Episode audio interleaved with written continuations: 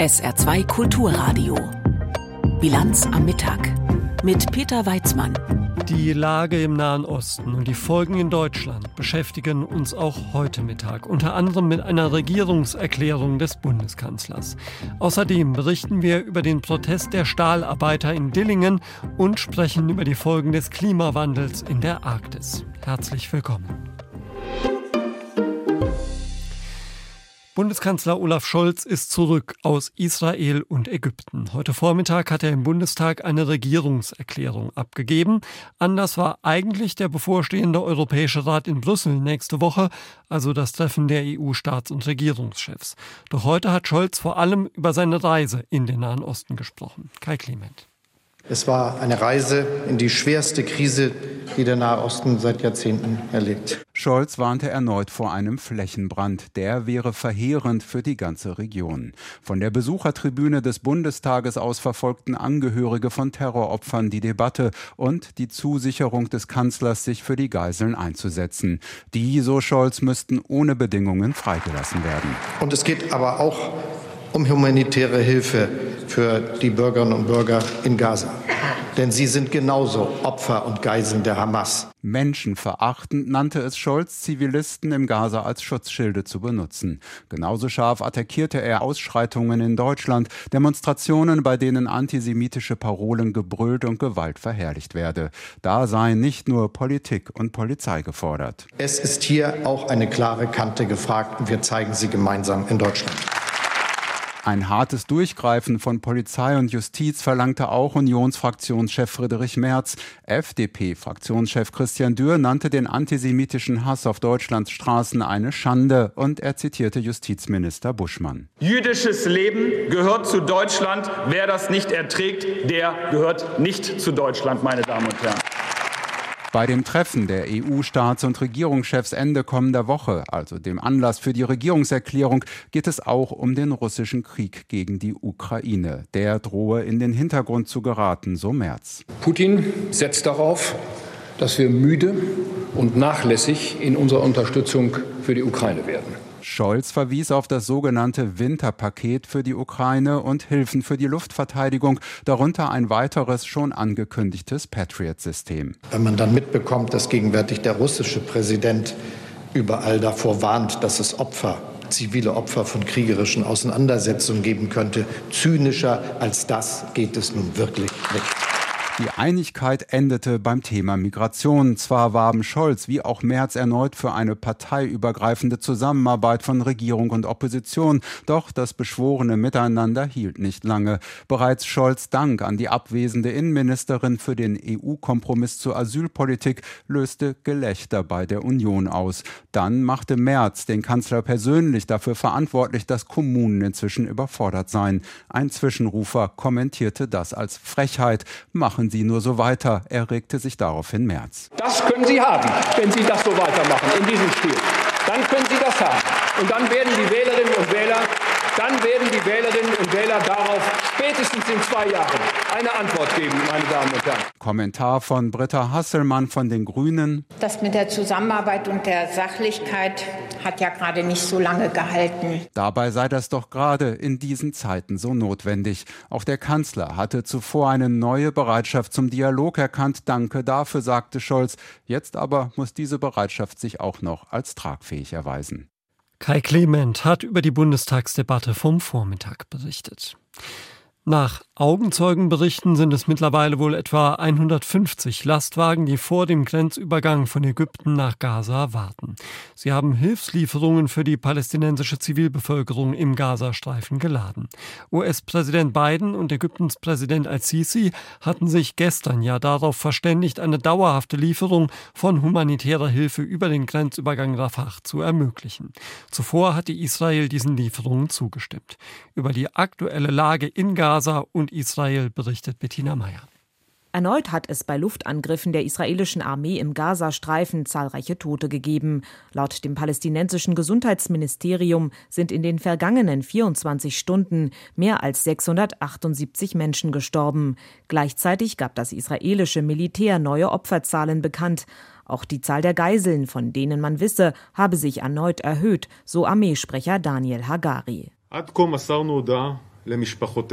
Bisher haben wir die Familien von 306 gefallenen Soldaten und 203 Geiseln informiert. Wir teilen den Schmerz der Familien und umarmen sie in dieser schweren Stunde. Die Geiseln haben oberste nationale Priorität. Jede Information, die wir zu ihnen haben, müssen wir den Familien geben. Über manche Geiseln wissen wir genauer Bescheid als über andere. Die Familien sind informiert. Während die Familien in Israel um das Schicksal ihrer Angehörigen bangen, Pressekonferenzen und Gedenkgottesdienste organisieren, geben sich in Israel Staats- und Regierungschefs die Klinke in die Hand. Auch Bundesaußenministerin Baerbock macht sich erneut auf den Weg in die Region. Am Vormittag traf zunächst Großbritanniens Premier Rishi Sunak in Tel Aviv ein. Ich bin hier, um meine Solidarität mit dem Volk Israels zu bekunden. Sie sind Opfer eines unaussprechlichen Terroranschlags geworden. Ich will, dass Sie wissen, dass Großbritannien und ich hinter Ihnen stehen. Währenddessen geht der Beschuss der israelischen Armee in Gaza, gehen die Raketenangriffe der Hamas auf Israel weiter. Für Hunderttausende Menschen im Gazastreifen, die auf der Flucht sind, gibt es keine Unterkunft, Essen und Wasser. ARD-Mitarbeiterin Amira Haruda ist mit ihren vier Kindern in einem Gebäude des UN-Flüchtlingshilfswerks für Palästina-Flüchtlinge untergekommen, das allerdings nicht für viele Menschen ausgelegt ist. Sie schildert die Lage im südlich gelegenen Khan Yunis. Wir hören die Explosionen der Luftangriffe überall um uns herum. Ich habe Angst um meine Kinder. Hier in der Unterkunft verbreiten sich Krankheiten, so eine Hautkrankheit unter den Kindern, Durchfall, Fieber. Es gibt kaum frisches Wasser. Wir müssen sehr lange anstehen, um auf die Toilette zu gehen. Viele Familien können nicht duschen. Die Lage hier ist sehr schlecht. Auch ARD-Mitarbeiter Mohamed Abu Saif berichtet von unmenschlichen Zuständen im südlichen Gazastreifen nahe des Flüchtlingslagers Nuserat und von einer persönlichen Tragödie. Überall liegen Leichen herum, zerstörte Häuser, Familien ohne Unterkunft, kein Strom, kein Wasser, kein Internet, kein Treibstoff. Es gibt keinen sicheren Ort, nicht mal im Süden Gazas. Die Nacht war für mich sehr schwierig. Ich habe 15 Familienangehörige verloren bei einem Luftangriff der israelischen Armee. Als Journalist muss ich stark sein, auch wenn ich traurig bin. Die Leute fragen mich, ob es gute Nachrichten gibt. Ich sage, die gute Nachricht ist, wir sind noch am Leben. Bis zur Stunde haben Hilfsgüter Medienberichten zufolge den Grenzübergang von Ägypten nach Gaza nicht überquert. Der sei bombardiert worden und müsse erst repariert werden. Bettina Meyer hat berichtet. In Deutschland müssen wir in diesen Tagen feststellen, dass Unterstützer der Palästinenser auch bei uns nicht vor Gewalt zurückschrecken. Nach dem versuchten Brandanschlag auf eine Synagoge in Berlin in der vorvergangenen Nacht hat die Generalstaatsanwaltschaft der Hauptstadt die Ermittlungen jetzt an sich gezogen. In Berlin-Neukölln hat es derweil die zweite Nacht in Folge Ausschreitungen gegeben. Auch in anderen deutschen Städten, darunter Frankfurt und Nürnberg, gab es Proteste. Zur Lage in der Hauptstadt Helena Dehler. Schon am frühen Abend sind große Menschengruppen an der Sonnenallee zusammengekommen. Die Stimmung ist aufgeheizt. Erst sind es Sprechchöre, die aus der Menschenmenge kommen, dann Pyrotechnik. In einer Querstraße der Sonnenallee steht dann später eine brennende Mülltonne als Straßenbarrikade. Es ist ein beliebtes Motiv bei den beeindruckend vielen Schaulustigen, die mit ihren Handys live bei Social Media streamen. Auch wie die Polizei Menschen festnimmt. Beate Ostertag, Pressesprecherin der Berliner Polizei, spricht am späten Abend von vielen registrierten Straftaten. Wir haben doch immer wieder Flaschen und Steinwürfe gehabt ähm, gegen unsere Kolleginnen und Kollegen. Wir haben ähm, in Brand gesetzte Gegenstände gehabt, die auf die Straße ähm, gezogen wurden. Und wir haben natürlich auch im Zusammenhang mit den ähm, Teilnehmenden an verbotenen Versammlungen Ordnungswidrigkeitenanzeigen gefertigt, denn es ist eine Ordnungswidrigkeit, an einer verbotenen Versammlung teilzunehmen. Die Polizei hat die Demonstration vor Beginn verboten. Es könnte zu antisemitischen Aufrufen kommen, so die Begründung. Bei jeder Kundgebung, die angemeldet wird, wird im Einzelfall entschieden. Unter den Demonstrierenden in der Sonnenallee ist auch Karam. Er kommt aus Syrien und wünscht sich mehr Solidarität mit der arabischen Community. It's about our voices to not be Es geht darum, dass wir gehört werden. Wir wollen Solidarität mit der arabischen Community. Wir werden aber alle in einen Topf geschmissen und werden falsch beschuldigt. Sogar als Judenhasser werden wir bezeichnet. Was ist denn mit der Meinungsfreiheit? Bis in die frühen Morgenstunden ist die Berliner Polizei an der Sonnenallee im Einsatz. Wie viele Beamte es sind, das soll unser großes Geheimnis bleiben. Aus einsatztaktischen Gründen, sagt Polizeisprecherin Ostertag. Unterstützt wurden die Berliner Einsatzkräfte allerdings von der Bundespolizei. Und das soll auch in den kommenden Tagen der Fall sein.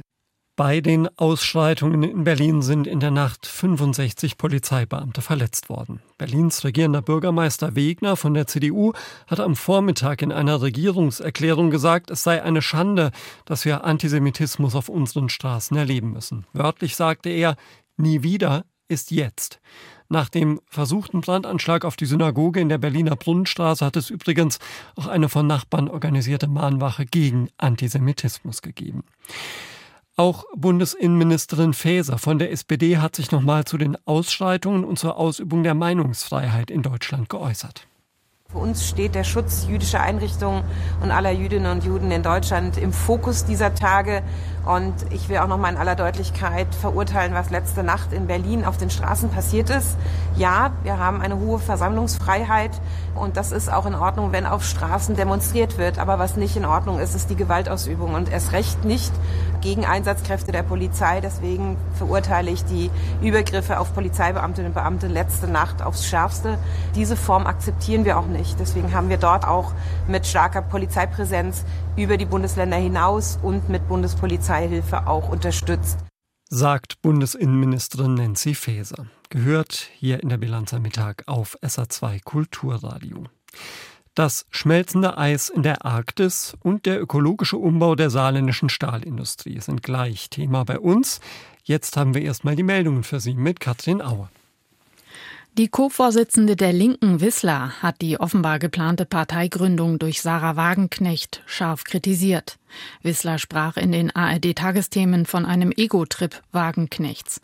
An Bundestagsabgeordnete der Linken, die sich der möglichen neuen Partei anschließen könnten, appellierte Wissler, ihre Mandate zurückzugeben. Mehrere Medien berichteten gestern Abend, dass sich Wagenknecht zur Gründung einer eigenen Partei entschlossen habe. Der Europäische Gerichtshof EuGH hat die Rechte von Teilzeitbeschäftigten bei der Überstundenvergütung gestärkt. Das Bundesarbeitsgericht hatte dem EuGH die Klage eines Piloten der Lufthansa Cityline vorgelegt. Dort müssen bislang bestimmte Schwellenwerte an Flugstunden überschritten sein, bevor Zuschläge ausgezahlt werden. Diese Schwellenwerte sind für Voll- und Teilzeitbeschäftigte gleich. Der EuGH entschied jetzt, dass Teilzeitbeschäftigte unzulässig benachteiligt werden, wenn sie mehr Arbeitszuschläge erst ab der gleichen Gesamtstundenzahl erhalten wie Vollzeitbeschäftigte. Ein Untersuchungsausschuss des brasilianischen Parlaments hat sich dafür ausgesprochen, den früheren Präsidenten Bolsonaro anzuklagen. Der Ausschuss wirft dem rechtsextremen Politiker versuchten Umsturz der Rechtsstaatlichkeit, politische Gewalt und kriminelle Verschwörung vor. Die Staatsanwaltschaft muss nun über eine Anklage entscheiden. Im Januar, wenige Tage nach dem Amtsantritt des neuen Präsidenten Lula da Silva, hatten Bolsonaro-Anhänger den Kongress, den Regierungssitz und den obersten Gerichtshof in der Hauptstadt Brasilia gestürmt. Lula warf Bolsonaro vor, seine Anhänger angestachelt zu haben. US-Milliardär Elon Musk plant offenbar, den Twitter-Nachfolger X aus der Europäischen Union abzuziehen. Nach einem Bericht des Business Insider ist Musk unzufrieden mit dem neuen Digitalgesetz der EU. Es verpflichtet große Online-Plattformen, illegale Inhalte wie Hassreden konsequent und schnell zu löschen. X steht im Verdacht, Gewaltaufrufe und Falschinformationen zu verbreiten. Die EU-Kommission hatte deshalb einen Fragenkatalog an das Unternehmen übergeben. Musk, der politische Ansichten der amerikanischen Rechten vertritt, zeigte Unverständnis über die Nachfragen. Das Filmfestival Max-Ophüls-Preis sucht Schülerinnen und Schüler aus dem Saarland und Lothringen für die deutsch-französische Jugendjury. Wie die Organisatoren heute mitteilten, müssen die Jugendlichen zum Zeitpunkt des Festivals im Januar mindestens 16 Jahre alt sein und eine Freistellung vom Schulunterricht vorlegen. Die Jugendjury vergibt bei dem Festival einen Preis aus dem Spielfilmwettbewerb.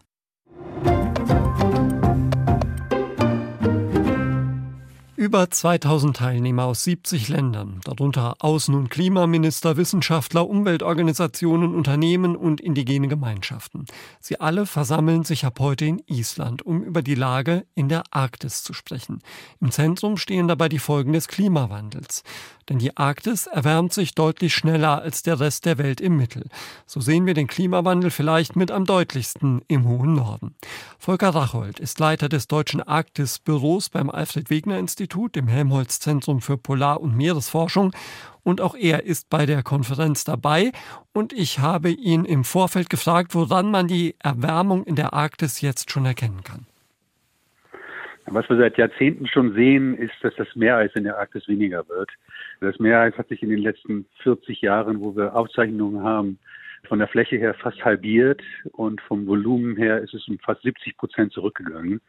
Und das ist das Offensichtlichste, was wir sehen. Wir sehen aber auch, dass das grönländische Eis schmilzt. Und wir sehen auch, dass die gefrorenen Böden, also die Permafrostböden, dass die großflächig auftauen. Also schon große Auswirkungen, die wir wirklich deutlich sehen und messen können. Mhm. Plastisch gemacht wird das auf Fotos oft durch Bilder von Eisbären auf schmelzenden Schollen. Ist das eine realistische Darstellung der Dinge? Ja, der Eisbär ist, ist, natürlich immer ganz gerne gezeigt bei solchen Sachen. Der ist natürlich gefährdet, wenn das Meereis verschwindet, aber es sind natürlich viel weitreichendere Konsequenzen. Es ist ja nicht nur die Natur. Man muss ja auch berücksichtigen, in der Arktis leben ja auch vier Millionen Menschen, die natürlich davon auch betroffen sind. Und der Hauptpunkt natürlich ist, der auch für uns relevant ist, dass natürlich das, was in der Arktis passiert, nicht in der Arktis bleibt. Das heißt, die Auswirkungen, die spüren wir natürlich äh, in der ganzen Welt und auch in Europa. Mhm. Bleiben wir vielleicht mal kurz in der Arktis. Die Menschen, die da leben, Sie haben es angesprochen, das sind Millionen Menschen, denkt man auf den ersten Moment vermutlich gar nicht. Welche Folgen erleben die schon jetzt für ihr Leben? Na, ist natürlich vor allen Dingen reden wir über die indigene Bevölkerung. Also in der Arktis leben ja seit Jahrtausenden Menschen, also eine indigene Bevölkerung, die mit der Natur gelernt haben zu leben und die können natürlich mit so rapiden Änderungen nicht umgehen und haben natürlich große Probleme. Also zum Beispiel, wenn sie vom Eis aus jagen oder fischen, geht das nicht mehr. Die, die Tundrengebiete verändern sich, da wo die Rentiere grasen. Das ist eine ganze Reihe von Auswirkungen, die die spüren natürlich. Dann schauen wir nochmal auf die globalen Folgen, die Sie ja auch schon angedeutet haben. Vielleicht zuerst mal das Abschmelzen des Eisschildes des Grönländischen. Was heißt das für den Klimawandel, für den Fortgang des Klimawandels und für den Meeresspiegel? Das können wir leicht abschätzen, wenn wir das Volumen des grönländischen Eisschildes uns ansehen. Wissen wir, dass das gesamte Abschmelzen des grönländischen Eisschildes einen Meeresspiegelanstieg von sechs bis sieben Metern ausmachen würde. Das sind natürlich enorme Zahlen. Auch Sachen, die nicht von heute auf morgen passieren. Das dauert natürlich Jahrhunderte, wenn nicht Jahrtausende, bis das passieren könnte. Aber wir sehen jetzt schon einen ganz signifikanten Anteil des Meeresspiegelanstiegs durch das Abschmelzen des grönländischen Eisschildes. Und dieses Abschmelzen hat sich in den letzten Jahren noch verstärkt und wird immer schneller. Und das ist natürlich eine Sache, die uns Sorgen macht, was Grönland angeht. Da wird ja auch immer gesagt, dass das möglicherweise wichtige Meeresströmungen beeinflusst und dadurch die Veränderungen sogar potenzieren könnte. Ja, das ist noch ein Thema, wo noch viele Fragen bestehen. Also wir wissen natürlich, dass die globale Zirkulation der Ozeane eigentlich die Maschine ist, die unser Klima auf der Erde am Laufen erhält. Und diese Zirkulationsmuster der Ozeane, die werden auch im arktischen Ozean mitgesteuert, weil hier das kalte Tiefenwasser gebildet wird, was dann die Ozeanzirkulation antreibt. Und da gibt es natürlich Studien, die modellieren, dass sowas sich ändern könnte. Aber da gibt es noch eine ganze Menge Fragen dazu. Da ist man noch nicht so richtig sicher, ob das tatsächlich eine ganz schnelle Veränderung sein könnte. Dann schauen wir mal auf den Forschungsstand beim Permafrost. Den haben Sie vorhin auch schon angesprochen. Welche Folgen hat es denn, wenn dieser Permafrost taut? Ja, zum einen natürlich sind es die lokalen Folgen für Infrastruktur, die in Permafrostgebieten gebaut wird, für Menschen, die in Permafrostgebieten leben, dass der Boden großflächig auftaut und damit instabil wird. Wir haben das zum Beispiel gesehen, dass dadurch großer Dieseltank in der, in der, sibirischen Arktis in Russland instabil wurde und zusammengebrochen ist. Das sind die lokalen Folgen. Wir sehen aber natürlich auch, dass in den Permafrostgebieten, also in den Böden, große Mengen an Kohlenstoff eingefroren ist. Und dieser Kohlenstoff, der wird jetzt durch das Auftauen der Böden freigesetzt und möglicherweise in die Atmosphäre gelangen in Form von CO2 oder Methan, was natürlich den Treibhauseffekt noch weiter verstärken würde. Das ist also eine ganze Verkettung, die da möglicherweise dann kommt. Nun gibt's aber bestimmt auch Menschen, die das mit dem Klimawandel gerade in der Arktis gar nicht so negativ sehen, weil die darauf hoffen, einfacher an wichtige Ressourcen zu kommen. Da gibt's auch Öl, Gas und seltene Erden. Wie umkämpft sind die schon derzeit? Naja, der ganze Run auf die Ressourcen der Arktis, der ist natürlich mit dem Klimawandel auch in Verbindung zu sehen weil durch das Abschmelzen des Meereises und das Zugänglichkeit des arktischen Ozeans werden diese Ressourcen natürlich viel leichter erreichbar und wirtschaftlich äh, abbaubar. Von daher hat sich in den letzten Jahren das sehr viel zu geändert. Da muss man natürlich sagen, dass diese Ressourcen alle eigentlich auf den Schelfgebieten oder auf den Festlandsgebieten liegen und damit natürlich einem Anrainerstaat gehören. Das heißt, es kann nicht irgendwer kommen und sich diese Ressourcen unter Nagel reißen. So einfach geht das nicht. Welche Länder würden da besonders profitieren? Also wirtschaftlich? Na, Länder, die jetzt schon profitieren davon, sind natürlich vor allen Dingen Russland. Das Großteil der russischen Ressourcen, was Öl und Gas angeht, kommt aus der Arktis. Auch Norwegen profitiert natürlich sehr stark von mineralischen Ressourcen. Aber auch in Zukunft Länder möglicherweise wie Grönland, wo viele Ressourcen erwartet werden, könnte davon profitieren. Alaska ist gerade ein neues Ölfeld freigegeben worden von der Weinverwaltung. Auch da ist das ein Thema natürlich. Vielleicht noch kurz zum Schluss ein Blick auf die Arktisforschung und die Folgen des Ukraine-Kriegs auf diese Forschung. Denn wenn ich es richtig sehe, ist ja zum Beispiel die Kooperation mit Russland eingestellt. Das ist natürlich eine wichtige und auch eine dramatische Änderung für die internationale Arktisforschung. Die meisten Länder, die genannt werden, die westlichen Staaten, die haben natürlich ihre Kooperation mit Russland als Reaktion auf den Angriff auf die Ukraine eingestellt. Dazu gehört auch Deutschland. Das heißt, wir haben keine wissenschaftliche Zusammenarbeit mehr auf institutioneller Ebene mit russischen Instituten und haben dadurch auch keinen Zugang mehr zur russischen Arktis und zu den Daten aus der russischen Arktis. Und das ist natürlich für die Klimaforschung, für die Arktisforschung ein großes Problem, wenn wir die Arktis nicht mehr als Gesamtheit untersuchen können. Die Hälfte der Arktis und Russland ist ja nun fast die Hälfte der Arktis, wenn die uns einfach fehlt. Einschätzungen und Informationen von Dr. Volker Rachold, dem Leiter des Deutschen Arktisbüros beim Alfred Wegener Institut für Polar- und Meeresforschung. Wir haben über die Arktis und den Klimawandel gesprochen, ab heute Thema einer großen Konferenz in Island. Klimaschutz ist derzeit ja auch das Zukunftsthema bei der saarländischen Stahlindustrie. Der CO2-Ausstoß muss runter. In Zukunft soll mit Hilfe von Strom und Wasserstoff statt Koks sogenannter grüner Stahl produziert werden. Nötig sind dafür Investitionen in Milliardenhöhe und dafür wollen die Unternehmen Unterstützung vom Staat. Förderanträge sind gestellt, aber weil es aus Berlin bislang keine Zusage gibt, wird heute demonstriert. Heute Abend um halb acht in Völklingen und schon heute Vormittag in Dilling. Dillingen. Yvonne Schleinhege-Böffel berichtet. Wir brauchen jetzt Beamte, die den Arsch in der Hose haben, Mut haben, Förderbescheide ausstellen und sagen, jawohl, wir stehen zu dieser Industrie, wir fördern jetzt. Deutliche Worte Richtung Berlin von IG Metall-Vorstand Jürgen Kerner. Genauer adressiert an das Bundeswirtschaftsministerium und den zuständigen Minister. Und deswegen, lieber Minister Habeck, der Deal war, die Belegschaften machen sich auf den Weg für grünen Stahl. Der Deal war, die Arbeitgeber gehen mit. Aber der Deal war auch, dass die Politik nicht nur Konzepte schreibt, sondern diesen Umstieg finanziert. Und zwar jetzt, Kolleginnen und Kollegen. Die Zusage für die Förderung des Umbaus der Stahlindustrie müsse jetzt her. Das ist auch die klare Botschaft von den über 5000 Beschäftigten auf dem Odilienplatz. Stahl hat Zukunft, Stahl ist Zukunft, wenn die Gelder endlich kommen würden. Stahl ist Zukunft. Wir brauchen einen Förderbescheid vom Habeck und den soll er jetzt kommen. Ansonsten ist irgendwann Feierabend bei uns. Wir brauchen die Fördermittel. Dass die Jungs mal ein bisschen Gas und Geld rausrücken. Für Stahl, grün Stahl. Und wir sind immer motiviert für sowas. Und entsprechend laut war es auch in Dilling. Im Dezember vergangenen Jahres hatten Saarstahl und Dillinger bekannt gegeben, dass rund 3,5 Milliarden Euro in den klimafreundlicheren Umbau der Stahlindustrie investiert werden sollten. Dafür seien allerdings öffentliche Förderungen von 60 Prozent der Investitionssumme nötig. Und hier stehe die Zusage des Bundeswirtschaftsministeriums seit Monaten aus, kritisiert der Betriebsratsvorsitzende von Dillinger Michael Fischer. Wir müssen mit den Anlagen fertig sein bis Mitte 2027. Das ist der Förderrahmen. Sind wir in dieser Zeit nicht fertig, werden die Fördergelder Gelder nicht ausgeschüttet. Wir haben sehr große Anlagen zu bauen. Wir haben hier zwar tolle, tolle Leute, aber die können auch nicht zaubern. Wir hätten im April den Förderbescheid gebraucht, damit wir direkt anfangen können mit dem Bauen. Wir müssen ja noch die Anlagenhersteller beauftragen und, und, und. Und hier brennt es. Es ist eine Minute vor zwölf. Wir müssen Gas geben. Die Zeit drängt also. Bis Jahresende müssen die Bescheide vor allem aus Berlin da sein. Am besten sollten sie unter dem Weihnachtsbaum liegen, so der Vorstandsvorsitzende von Dillinger und Saarstall, Stefan Rauber. Die Mitbewerber ThyssenKrupp und Salzgitter haben ihre Zusagen bereits. Im Saarland wartet man noch, auch weil der Antrag später gestellt wurde. Wir, bei uns war wichtig Gründlichkeit vor Schnelligkeit. Das hat sich auch als richtig erwiesen, weil wir glauben, dass wir so auch die besten Voraussetzungen schaffen konnten, auch mit, äh, im Gespräch mit Anlagenbauern äh, zusammen.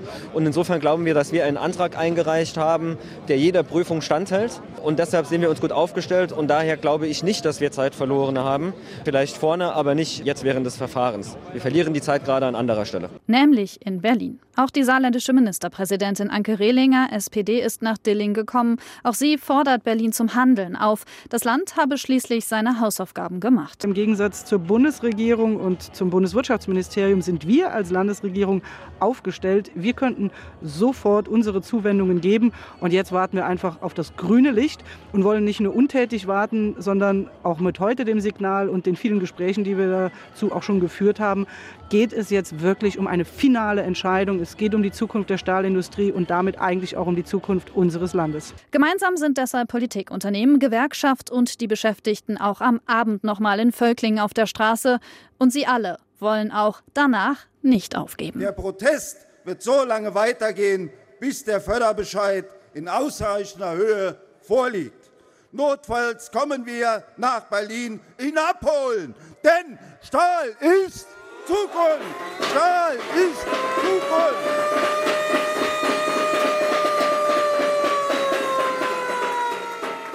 Yvonne Schleinhegeböffel hat berichtet. Schauen wir noch auf das Wetter im Saarland. Das bietet heute kräftigen Regen, der im Laufe des Nachmittags in Schauer übergeht, bei 16 bis 19 Grad. In der Nacht erneut Regen, Tiefstwerte zwischen 15 und 11 Grad.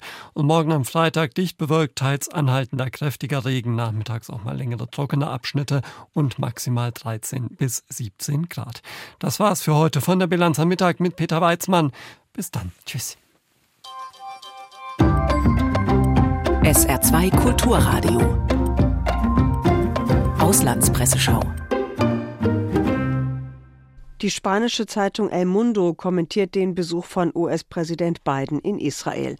Joe Biden war gestern in Tel Aviv, um die Krise zu entschärfen. Er sicherte die Hilfe der USA zu, mahnte aber auch zur Mäßigung. Er verwies auf die Terroranschläge vom 11. September 2001. Israel solle nicht die Fehler der USA wiederholen und sich von Wut mitreißen lassen. Bidens Besuch brachte zumindest ein Ergebnis. Israel gab grünes Licht für die Lieferung von Hilfsgütern in den Gazastreifen. Die arabischen Länder müssen nun ihre Anstrengungen verdoppeln, um einen regionalen Konflikt zu vermeiden, der den Palästinensern nur noch mehr Leid zufügen würde.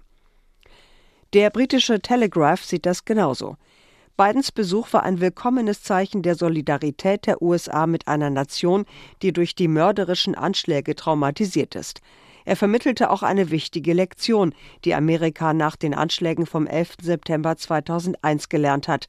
Wutentbrannt nach dem ersten Schock hatten sie die Stützpunkte der Al-Qaida in Afghanistan ausgelöscht. Das Ergebnis war der längste Krieg in der Geschichte des Landes. Biden sagte, Israel habe zwar jedes Recht, die terroristische Bedrohung mit Gewalt zu beseitigen, müsse aber bedenken, dass die Art und Weise Auswirkungen auf Jahre hinaus haben werde. Ein geplantes Treffen zwischen Biden und dem palästinensischen Präsidenten Abbas, Ägyptens Staatschef al-Sisi sowie Jordaniens König Abdullah II. kam dagegen nicht zustande. Die französische Zeitung Le Figaro schreibt dazu, man kann sich vorstellen, in welchem Dilemma Präsident Biden steckte, als er kurz vor dem Abflug nach Israel erfuhr, dass eine Explosion in einem Krankenhaus ein Blutbad angerichtet hatte. Für Biden bedeutete die daraufhin gescheiterte Vermittlung einen Rückschlag. Eine Herausforderung der Reise bestand auch darin, humanitäre und vielleicht auch politische Gesten zugunsten der Palästinenser zu erreichen. Der Schweizer Tagesanzeiger fragt, wer für den Raketenbeschuss des Krankenhauses im Gazastreifen verantwortlich ist. Es ist unwahrscheinlich, dass die israelische Führung just einen Tag vor dem Besuch des US-Präsidenten einen Angriff mit vielen zivilen Opfern durchführen würde. Es wäre ein taktischer Fehler. Wie auch immer, die Hamas hat sofort Kapital geschlagen aus der Katastrophe. Die Eskalation, die die Hamas vom Gazastreifen aus gestartet hat, griff auf das Westjordanland über. Den Israelis droht die Kontrolle zu entgleiten. Es ist sogar denkbar, dass die Hamas oder der islamische Dschihad das Spital absichtlich beschossen haben, um sogenannte Märtyrer zu produzieren. Das wäre eine menschenverachtende Strategie, um den Zorn noch mehr zu steigern. Falls das der Plan war, ist er aufgegangen. Das waren Auszüge aus Kommentaren der internationalen Presse, zusammengestellt von Astrid Fietz.